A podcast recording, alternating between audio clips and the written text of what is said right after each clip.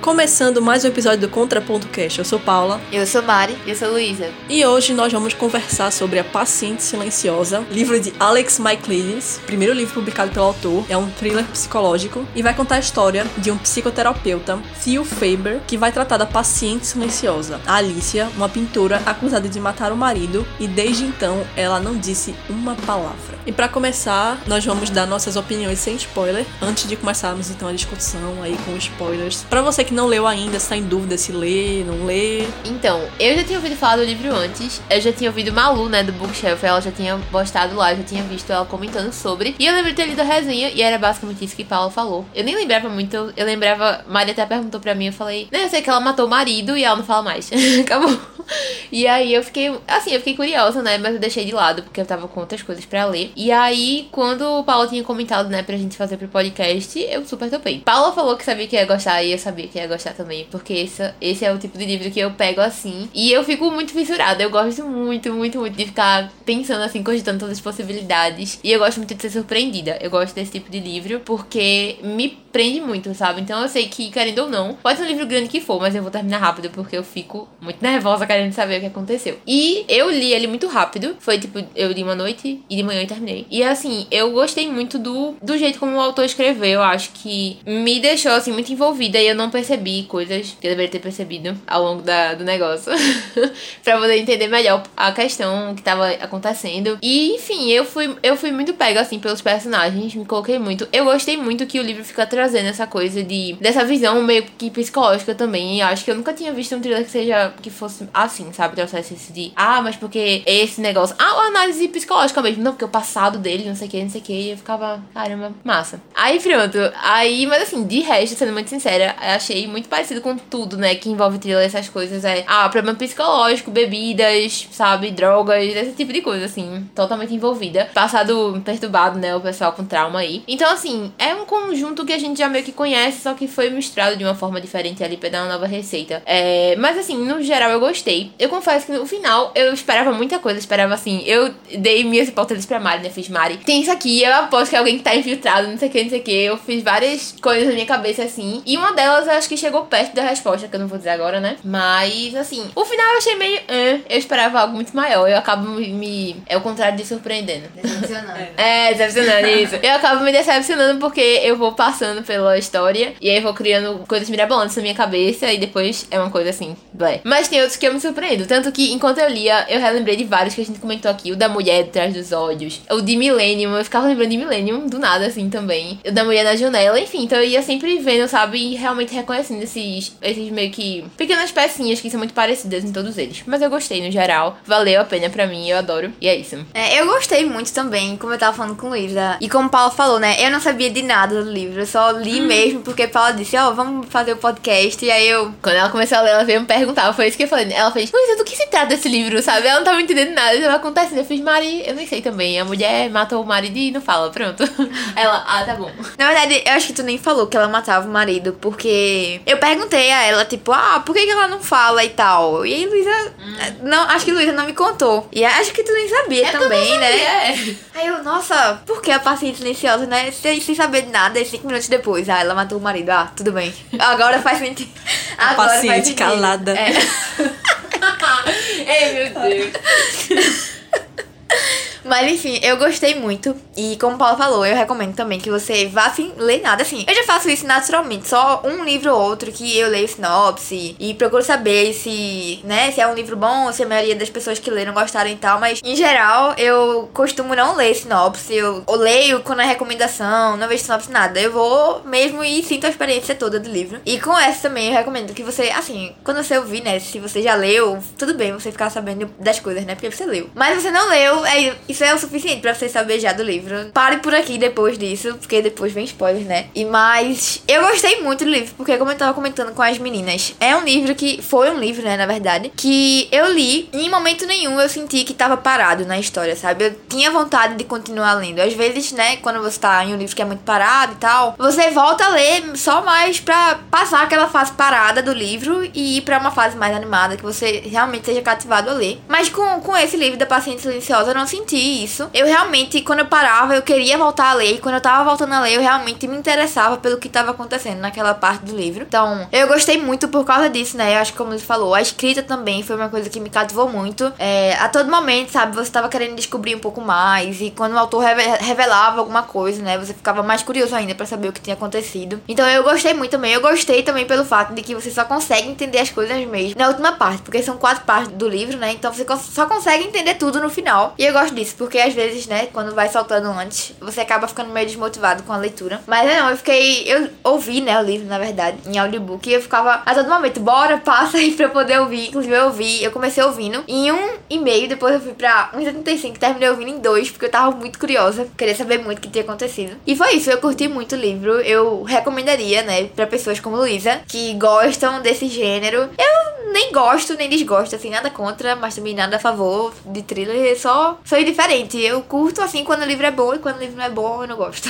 Eu concordo muito com o que Mari falou, de que é um livro que você não consegue largar. Quando você para, você quer continuar a ler ele. E eu li no momento certo. Para quem escutou o episódio de leituras, que a gente já publicou aqui na semana passada, né? Leituras de 2021. Eu li ele em dezembro e eu tava saindo de uma fase que eu tava lendo muito pouco. E eu pensei, eu preciso ler livros que me cativem a ler. E foi perfeito, assim, pra eu ler. Porque eu não conseguia largar o livro. Eu li em dois dias, eu não conseguia parar de ler o tempo. Eu queria saber o que ia acontecer. E a escrita, assim, o modo como ele é escrito é muito envolvente. E a minha história também com esse livro, é, não com esse livro exatamente, mas com esse autor, é meio conflitante. Porque eu, em 2021, primeiro, eu li o segundo livro dele, que é As Musas. E eu odiei. Foi um dos piores livros que eu li em 2021. Depois da Hospedida. Depois da Hospedida. e do Príncipe Cruel também. É, foi o terceiro. Tem o Visconde Cruel também. É, eu lá. Aí sim, eu fiquei muito receosa de ler A Paciente Silenciosa, porque todo mundo falava muito bem da Paciente Silenciosa. E eu fiquei, caramba, já li um livro desse autor que eu odiei. Eu achei, realmente, eu achei um desperdício de tempo. Às vezes, quando eu leio um livro ruim, eu não fico tão assim, nossa, perdi meu tempo. Mas é, esse, As Musas, eu odiei, inclusive não recomendo. Mas leia Paciente Silenciosa, eu me surpreendi bastante, porque eu gostei muito desse livro. Eu dei 3.5. Eu também concordo com um pouco com Luísa, com o que Luísa falou, que tem muito é, dessa receita de bolo de thriller, né? De que tem essas coisas que são próprias do gênero que às vezes é impossível escapar, às vezes é, o autor precisa ser muito criativo para sair um pouco assim da fórmula e entregar coisas é, diferentes. Meu thriller favorito continua sendo A Ilha do Medo, que foi o único, inclusive, que eu dei cinco estrelas. É um livro excelente, que acho que foge também um pouco do padrão de thriller e traz é, muitas discussões. Mas aqui falando da Paciente Silenciosa, eu, ao contrário de Luísa, fui bem surpreendida no final. Assim, não totalmente, porque eu, quando foi chegando assim, eu comecei a desconfiar de certa pessoa, eu, mas ainda assim, como tudo foi bolado, eu fiquei bem surpresa. E foi isso, eu até falei que foi um livro que me proporcionou um entretenimento que eu precisava, um livro que é, me deixou com vontade de ler livros de novo, mas que não modificou nada na minha vida, não foi um livro que mudou a minha vida. Foi isso, foi um entretenimento, que nem um filme que a gente assiste para ficar, sei lá, feliz, não exatamente feliz, porque o livro não te deixa exatamente feliz, mas que se deixa entretido. Eu acho que é um bom entretenimento e é isso. Por isso que eu dei 3,5, eu recomendo o livro também, principalmente para quem gosta do gênero. Eu acho que assim, do gênero foi um dos melhores assim que eu li até agora. E é isso, vamos pra discussão agora com spoilers. Eu tava comentando, né, que Paula falou que Luísa se decepcionou, mas Luísa, só quem convive sabe, entendeu? Porque ela ia ficar decepcionada se acontecesse os mil cenários da cabeça dela. É porque ela ia dizer, ah, eu já tinha imaginado isso. Maria viu todos os surtos. É, mas se não acontecesse também, ela ia ficar decepcionada, porque ela esperava que acontecesse algum dos mil, das mil opções na cabeça dela. Não, olha, eu não quero. Não vou entrar nesse não, mas vocês escutem o de Por Trás dos Seus Olhos. Pra mim, acho que foi um que mais me surpreendeu, assim, que eu não conseguia imaginar a possibilidade do que aconteceu naquele livro, entendeu? Não, ninguém E conseguia imaginar. Então, assim, nesse eu ficava nessa, né? Tipo, eu sabia que ia ser alguma coisa muito mais realista. Mas eu fiquei pensando que, assim, tipo, é porque já pode dar spoiler, né? Então vou falar isso depois a gente volta nesse tópico. Eu ia falar isso quando a gente estiver conversando sobre, né? É. porque senão a gente vai ficar mais cheio Luiz ouviu na velocidade 3. Eu comecei a ler Não um tinha três, dia. foi dois. Ah. eu comecei a ler um dia antes de Luísa. Luísa em uma noite me passou. Eu fiquei, o que tem naquela cabeça, velho? Impossível.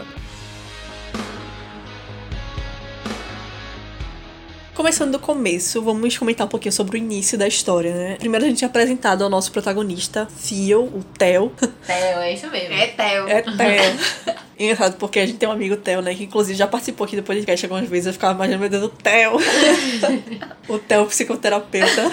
Assim, aí a gente é apresentado a ele e a gente fica sabendo muito da vida dele. E eu fiquei me perguntando por que a gente precisa saber tanto da vida dele, sabe? Eu fiquei. Tá, Luísa e aí? também. É. Luí- não, Luísa, né? Eu, como eu falei, eu comecei o livro primeiro que Luísa. Então, quando Luísa tava no começo ainda, ela ficava perguntando, né? Tipo, ah, essa, isso é sobre a história da vida dele. Eu não quero saber, não. Por que, que fica passando o tempo inteiro a história da vida dele? Eu sei lá, Luísa, só tem, só escuta aí. E eu acho que no final faz muito sentido com. É, não só por causa do final, né? Que a gente descobre que é ele e tal, mas é também na questão de que ele começa a investigar o passado da Alicia. Tem muita essa discussão também que a gente pode colocar aqui, que é uma, é uma discussão assim de leve no, no livro, né? Eu acho que o livro acaba focando muito na parte do entretenimento, ele não consegue ir muito a fundo na discussão, mas tem aqui umas pinceladas, né? De. é, tem até uma, aqui umas frases que eu marquei, que quando ele começa a investigação dele, ele vai desde a infância dela, ele quer saber o que aconteceu. É que, inclusive, eu lembrei de precisamos falar sobre o Kevin, porque ele tem umas frases assim: o bebê não é capaz de odiar a mãe se a mãe não Eu odiá-lo. também lembrei! Ai, meu Deus. Olha, escutem, precisamos falar sobre Kevin. Meu Deus, saudades. E também outra frase que é: a fúria assassina, fúria homicida, não nasce no presente. Ela tem origem no território anterior à memória, no mundo da primeira infância, com abusos maus tratos que vão acumulando ao longo dos anos até explodir, não raro contra o alvo errado. E aí também ele coloca uma, uma frase de Freud antes do, de cada parte, né? Que ele coloca assim: emoções não expressadas nunca vão morrer, elas são enterradas vivas e irão retornar depois, de formas horríveis. Ou seja, tudo que a gente vai acumulando no nosso passado, desde a infância, vai é, ficando aqui. Nunca a gente dispensa uma memória assim, seja traumática, seja alguns problemas que vão acontecendo. É como ele fala, emoções não expressadas. A gente vai acumulando tudo isso e uma hora explode, assim. Nunca. A questão também do subconsciente, né? Vai tudo acumulando ali. E essa discussão também de se a gente nasce mal, se a gente se torna mal. É, eu acho que o livro vai muito pra esse lado que a gente não nasce mal e que são experiências do, da nossa convivência, da- principalmente da nossa infância, né? A, a primeira infância, principalmente, que vai é, moldando quem a gente é. Essa frase do bebê não é capaz de odiar a mãe se a mãe não odiá-lo. E eu fiquei, meu Deus, precisamos falar sobre o Kevin. É exatamente isso. É exatamente isso.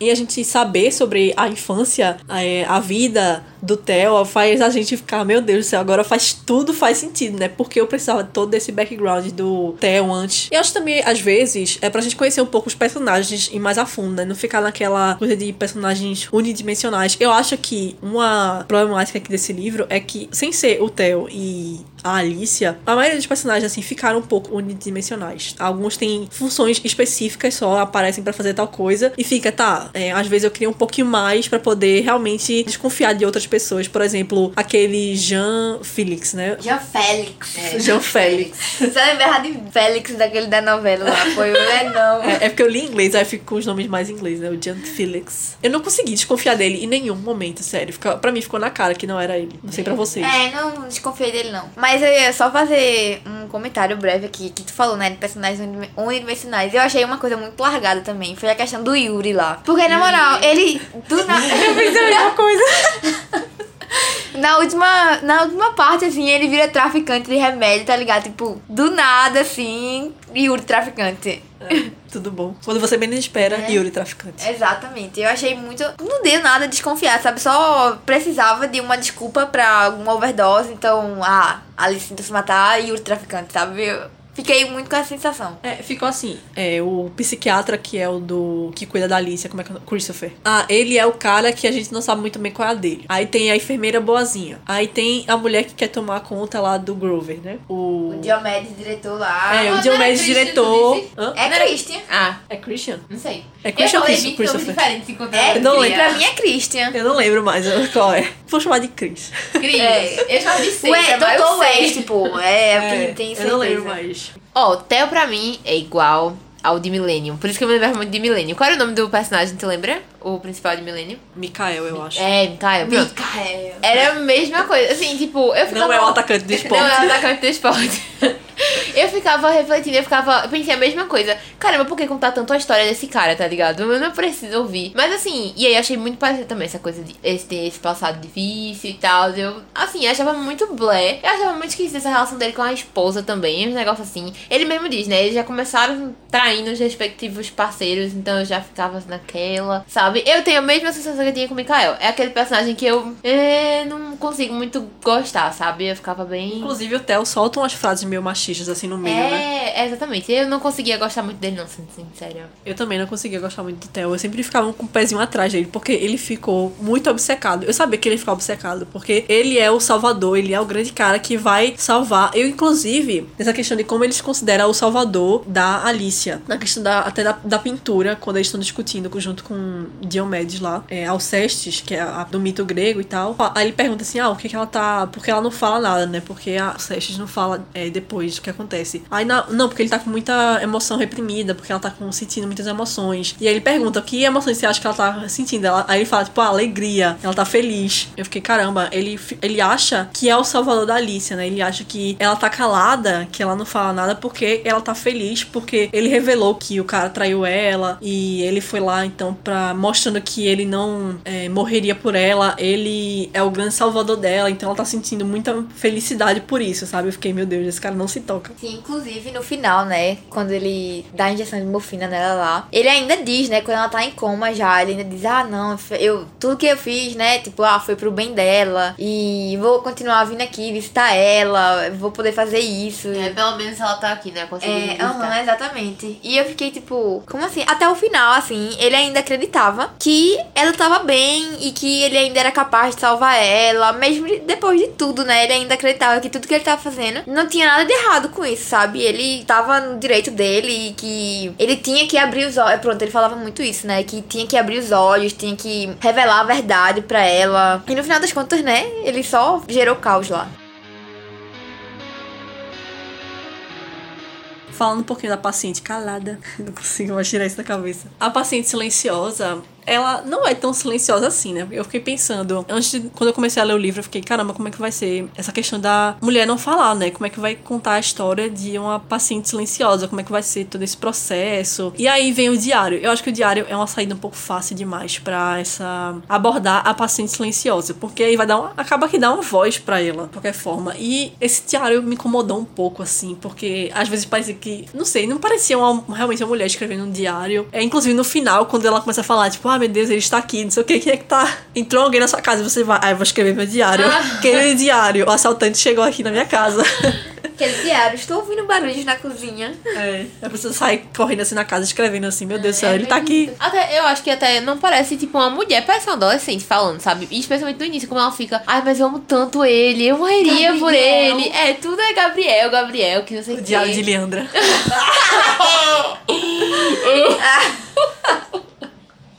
Não, Eu esper- não esperava por essa, não esperava. Enfim, é tudo. É muito engraçado mesmo. Parece que ela é uma adolescente, assim, no, no diário parece. Nossa, porque hoje. Ai, Gabriel chegou e não sei o quê. E aí eu ficava, tá, minha filha, entendi. Mas isso não ajuda. Ela é muito obcecada por ele, sério. Muito, muito. Eu percebi isso também, que ela tinha uma obsessão demais por ele. É, justamente nessa parte, né, a gente tava brincando aqui, mas ela. E quando eu percebi que ela era muito obcecada assim, foi quando ela botou isso no diário dela, né? Que tipo, ah, eu mataria por Gabriel, sabe? Eu morreria por Gabriel, não tem nada que eu não faria por ele. Eu fiquei, querida. É, tanta pintura que ela faz dele como Jesus, né? O salvador É, dela. disso. Mas Ela, tá. talvez será que eu vejo ele assim como uma luz, não sei o quê. E eu, meu Deus. Ela é realmente, assim, não é uma pessoa que regula muito, bem na cabeça, né? E a gente, entendendo um pouco do passado dela também, a gente começa a, a ver, assim, porque tem certas coisas, como é que ela trata ele como um grande salvador da vida dela, porque ela não teve lá a sua infância e adolescência é, normais, né? Ela realmente teve alguns traumas, que acaba que quando vem esse homem que estabiliza a vida dela, que ama ela, que se entrega para ela, é obviamente, assim, bota um chifre nela, E né, e trai, tal, e exatamente. trai ela, mas ela começa a ficar obcecada por ele mesmo, ver como a salvação dela, é, que tirou ela daquele mundo da infância e adolescência que prendia ela muito, é, que só era relacionado a traumas. Então aquilo ali é uma vida nova dela e ela meio que realmente fica obcecada mesmo. Minha religião é Gabriel agora, basicamente é a vida dela. E se você parar pra pensar, né, também, eu acho que fala muito da infância dela, o livro, e fala muito da infância dele também, pra você ver como são, né, duas pessoas perturbadas. Porque o, o, o psiquiatra sua também é muito perturbado. Do mesmo jeito que ela teve Gabriel, né, ele teve a Cat lá, É. e ele também é super obcecado por ela. Igual a, a Alicia é obcecada pelo Gabriel. Exatamente. É a mesma, eu acho é o mesmo relacionamento, assim, se você parar pra ver como ele fala de Cat, porque Cat, ele não merecia Cat, e Cat não sei o que, e como ele vai viver sem Cat. Tanto que, minha gente, ele descobre a traição e ele deixa, ele não. Vou fingir que nada aconteceu e a gente Vai reconstruir. Exatamente. Eu, meu Deus, alguém salva esse homem. Mas é, eu acho que o principal é isso que o Mário falou. Uma coisa coisa que eu aprendi com esses livros é o seguinte: é que a pessoa que a gente acha que é doida, ela é. Mas a pessoa que acha que o outro é doido é mais doido do que ela, entendeu? Então, assim, é a mesma coisa. Realmente não tem como dizer que a Alicia batia. É a Alicia, né? Que ela batia bem da cabeça, não. Mas Theo é mais complicadinho também. É, obviamente uma coisa não justifica a outra, né? Mas realmente os dois eram como se fossem dois lados da mesma moeda, assim. Só que ela acaba ficando assim, silenciosa, né? Não fica calada, ela fica. É, não fala nada, a gente vê que é, não é o que ele pensa, né? Porque ele vê, não, aquele quadro da Alcestes é porque é o que vai revelar tudo, né? É a morte espiritual, né? Ela morreu espiritualmente, por isso que ela não fala nada. Eu acho que é mais para esse lado mesmo, porque matar Gabriel é meio que matar é, o lado meio que, entre aspas, são dela, mas que não é meu são, né? Mas é o, o lado que é tá feliz, é o lado que deixou a vida dela meio que pra trás, não completamente quando a gente vê a, a situação de Freud, né? Que as emoções dela ali vão explodir de alguma forma. E eu acho que as, as emoções retraídas dela explodem nesse sentido, que ela fica silenciosa, fica calada. Eu acho que é uma, sei lá, uma teoria assim que eu tenho pra essa. para esse lado, porque eu acho que não fica muito também assim, claro, ó, oh, ela tá silenciosa por causa disso. Eu ia dizer uma coisa sobre isso também. Foi uma das coisas que me decepcionou um pouco, porque eu criei uma alta expectativa a respeito desse silêncio dela. Eu achei que ela tava, tipo, meio que escondendo quem de fato tinha feito aquilo, entendeu? Tanto que eu disse, Mari, Mari, eu acho que ela tem um amante. Esse amante foi lá e matou ele, e ela não quer falar pra poder não revelar. Enfim, eu achei que essa coisa do diário, desse amor por Gabriel, tinha existido, mas que não fosse mais tão existente. Acabou que eu toquei o lado da traição, né? Mas enfim. E aí eu esperava uma coisa assim super grande, sabe? Que, lógico, podia ser uma coisa traumática, assim, que ela viu. Mas, tipo, é todo um mistério envolvendo isso. A paciente silenciosa, ela não fala, não sei o quê. E que caramba, deve ser uma coisa muito reveladora, né? E foi, tipo, sei lá, ela disse que não conseguia falar, né? E foi isso. Ela disse, ah, eu não consegui falar mesmo e agora eu consigo e é isso, acabou. É, essa parte assim, quando ela começa a falar, realmente eu fiquei meio. Tá. Eu acho que ela começou a falar, a se expressar muito cedo também. Eu esperava uma, uma retração dela ainda maior, sabe? Eu achei que ela ia ficar muito mais retraída. E eu também, a questão do diário também, eu achei bem furado esse diário, assim. É, talvez poderia ter surgido um diário mais, sei lá, mais pra frente. Ou escrito de outra forma mesmo. Esse diário me incomodou um pouquinho durante o livro. A única coisa que eu ter gostado do diário foi porque me dava os pontos de vista da história que eu queria de fato descobrir que era dela. E não de Theo falando da traição da namorada dele, da esposa, não sei o É, isso também tem esse lado. eu Como eu falei, eu acho que o diário traz de um lado que a gente quer conhecer. Uhum. E é até importante porque a gente vê que ela é obcecada pelo cara. É, mas eu acho que foi muito cedo, assim, logo de cara. Gente, o primeiro capítulo, assim, já é o prólogo dela no diário dela. Eu fiquei, tipo, tá, paciente silenciosa, já tá falando. Calada. É, calada, não fale, você é silenciosa. E uma coisa até que Mari falou, é que o psiquiatra já é doido, né? Eu acho que traz também esse lado de que não é só os réus mortais que precisam de terapia, que precisam de tratamento, também os psiquiatras, também as pessoas estão tratando psicólogo. Tem até aquela piada que ah, psicóloga é mais doida que você. É, psicólogo faz psicologia para poder se estudar, né? Porque se acha meio doido e tal. É, todo mundo tem loucura dentro de si. Todo mundo precisa de é, terapia. terapia, tratamento psicológico e tal. Eu acho que dá uma. O livro não aborda, assim, pensamento muito profundo, não entra nessas questões que eu acho que, por exemplo, Ilha do Medo, ele discute mais profundamente essas questões psicológicas. E aqui fica mais uma pincelada, assim. Mas ainda assim é uma pincelada que dá pra gente parar e ter uma discussão. E essa questão também do ambiente do manicômio, né? Da, da prisão. É, porque ali a gente tá cercado de pessoas que não só são simplesmente é, malucas, doidas, né? É, são pessoas que cometeram algum crime por conta é, dessa loucura delas. E acho que aborda também. É, aborda sutil, como eu falei, tudo é abordado sutilmente, tudo é uma pincelada. É sobre tratar ou não esses pacientes, né? Porque a gente coloca essas pessoas, a gente afasta da sociedade. É, obviamente eles são criminosos, principalmente porque são criminosos, né? Que a gente quer afastar ainda mais. Tranca eles no lugar é, e deixa ali isolado. A gente se esquece que existem as pessoas, a gente se esquece que nós mesmos às vezes somos capazes de grandes loucuras. E tem até uma, uma frase que ele coloca, que, é, que ele fala que é o problema é que nós nos tornamos tão avessos a qualquer tipo de risco que optamos pelo excesso de medicação para não nos expormos. Precisamos ter coragem de conviver com a loucura e encará-la em vez de trancafiá-la. Até nós mesmos, né, pensamos, tipo, temos algum problema, temos alguma coisa, a gente já quer tomar remédio. Às vezes é uma dor de cabeçazinha, às vezes é só, às vezes é um problema assim, é maior, que a gente, obviamente, tem doenças que tem que ser tratadas com medicamento, mas às vezes a gente quer realmente colocar mais medicamento, mais medicação para tapar tudo isso que a gente tá sentindo, ou então até para realmente,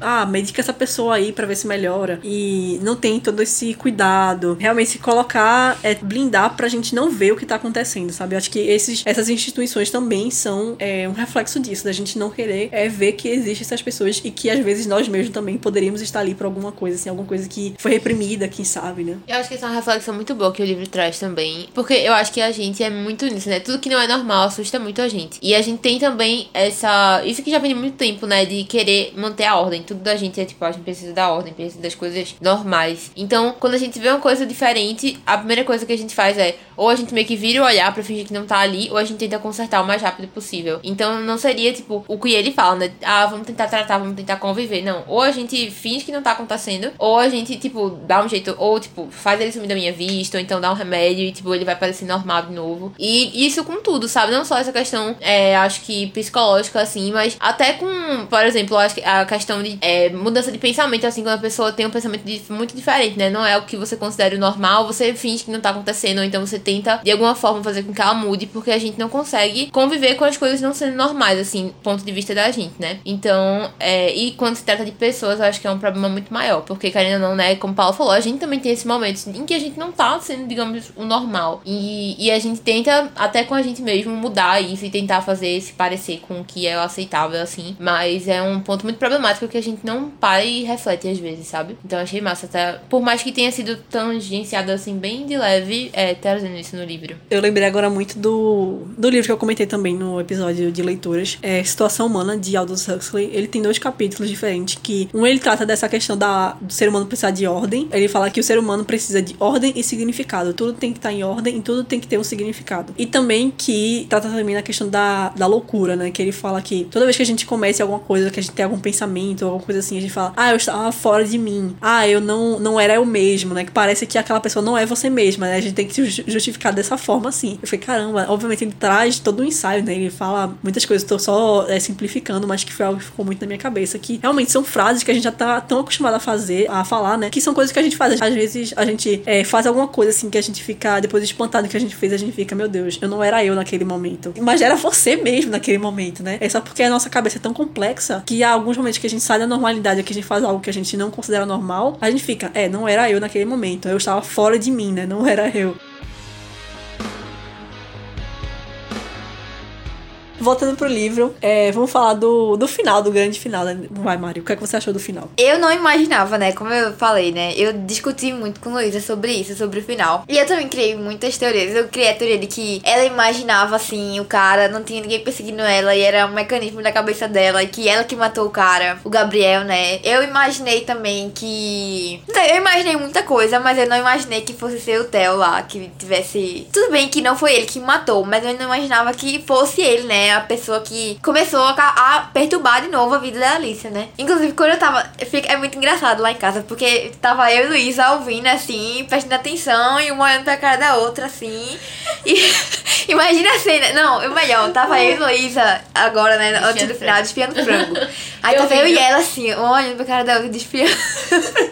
Foi muito engraçado. Cada um com seu fone, é, escutando audiobook. Desfiando frango.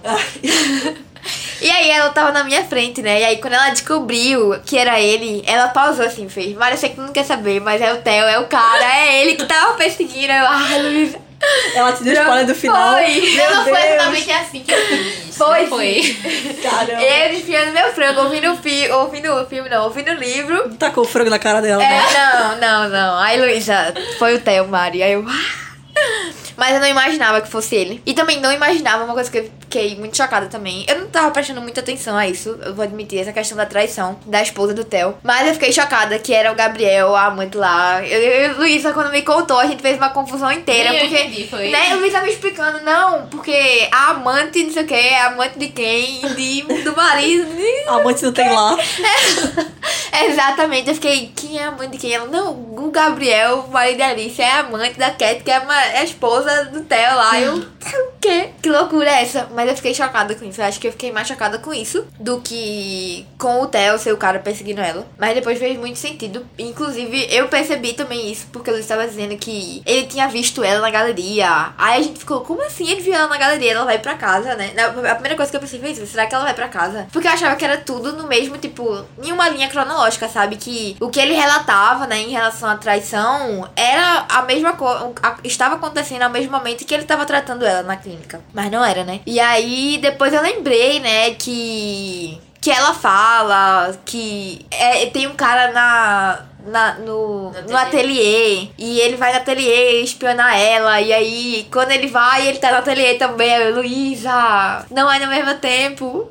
Aí a gente ficou chocada com isso. Mas Eu eu fiquei muito chocada com isso também, que não era em ordem cronológica. Eu fiquei, caramba, isso faz. Agora faz tudo faz sentido. Exatamente. Agora tudo se encaixa. Sim, minha cabeça ficou tipo, uau, explodiu, sabe? Eu fiquei chocada, como eu falei, né? Fiquei mais chocada com isso, daqui- porque eu não imaginava que Gabriel fosse trair ela, sabe? Pra mim, assim, é porque também eu tava pensando sobre isso, né? Quando o, a gente tem a narração em primeira pessoa, seja dela no diário, ou seja dele. É muito difícil. É, exatamente, é muito difícil de você imaginar algo diferente do que ele tá relatando.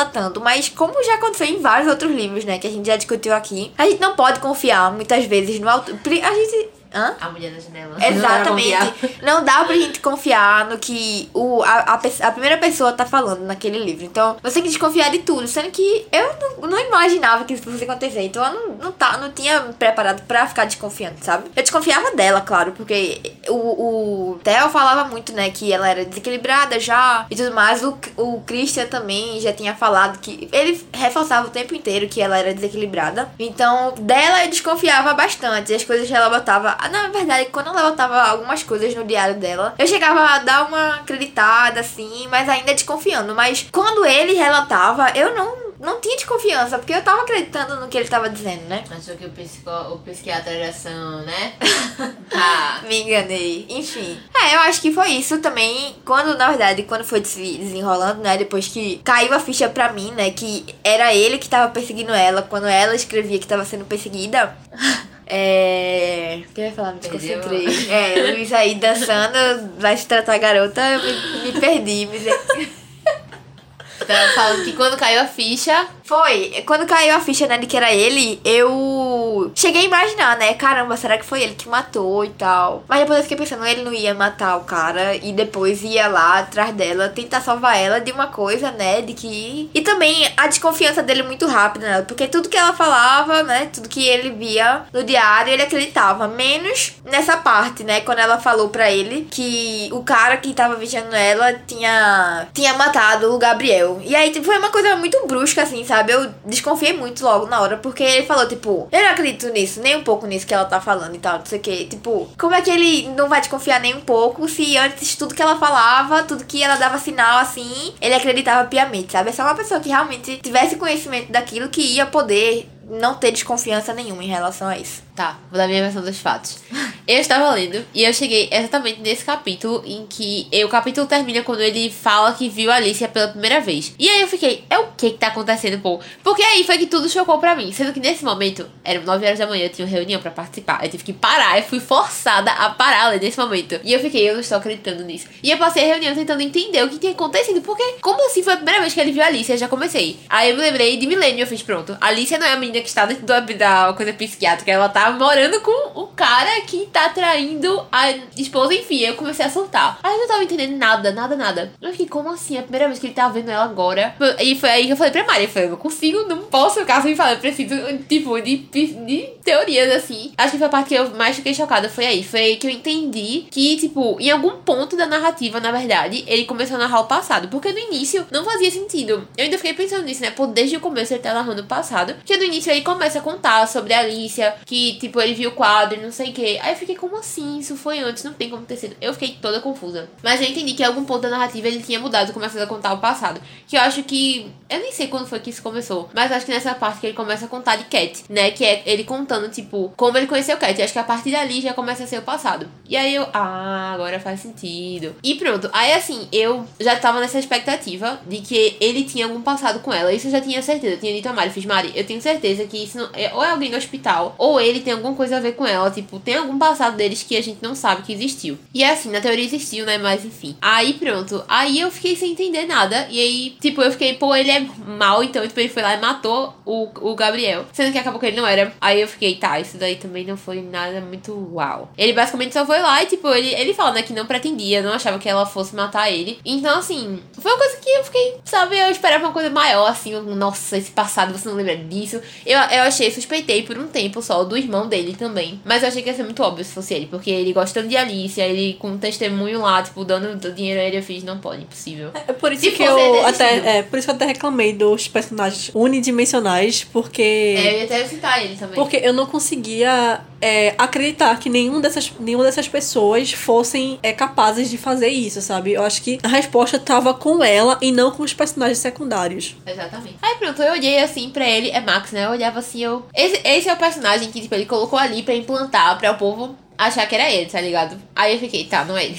Vamos pro próximo. Aí pronto, eu fiquei nessa assim. Eu não esperava que fosse ser do jeito que foi, né? Eu nunca consigo, tipo, desvendar 100% do que aconteceu. E aí, por isso que eu gosto muito, né? Independente de suspeitar ou não, tipo, eu sempre. Eu nunca consigo chegar no final certo, então é legal. Aí pronto, enfim, resumindo, é, eu achei surpreendente assim. Mas eu achava que ia ser algo mais, sabe? Porque o que aconteceu foi, ele chegou, quis lá expor a traição. Ela ficou muito magoada, né? Trouxe toda aquela coisa, o trauma do passado e ela matou ele. E acabou. E foi isso. E ela parou de falar. Sabe? Eu. Essa é a história. Mas é isso. Então, assim, eu achei que foi algo assim. Eu não esperava, mas eu esperava mais. Eu não sabia o que esperava, mas eu esperava mais do que o que aconteceu. É, eu esperava um pouco mais também, é, mas ainda assim, eu acho que eu concordo muito com essa reação de Luísa. Eu é, fui surpreendida, porque quando tem aquela revelação né, de que não tá sendo narrado em ordem cronológica, a gente fica, meu Deus, o que, é que tá acontecendo? É, mas eu fiquei surpresa com o fato de que foi ela realmente que matou, porque é, quando tava tudo acontecendo, eu fiquei, não, ele que matou então. Mas então, peraí, se foi ele que matou, por que ele tá tão obcecado em fazer ela falar? Tá, não faz sentido, agora me explique. E aí, quando realmente é, foi ela que matou realmente, eu fiquei chocada, porque quando a gente começa um livro desse, que a mulher tá sendo acusada de matar o marido, a gente já vem com. Eu, pelo menos, já comecei a leitura pensando, não foi ela que matou, alguma coisa aconteceu. E aí, quando você revê realmente que chega no final e que realmente foi ela que matou, mas com todas essas coisas, então eu gostei muito do final. É, isso é meio inesperado desse fato, né? Geralmente não é a pessoa que a gente que tá sendo acusada de ter matado e acabou sendo ela. E no final faz muito sentido tudo, sabe? O fato de que ela matou e realmente ela parou de falar, porque como Paula falou, como se pô, uma parte dela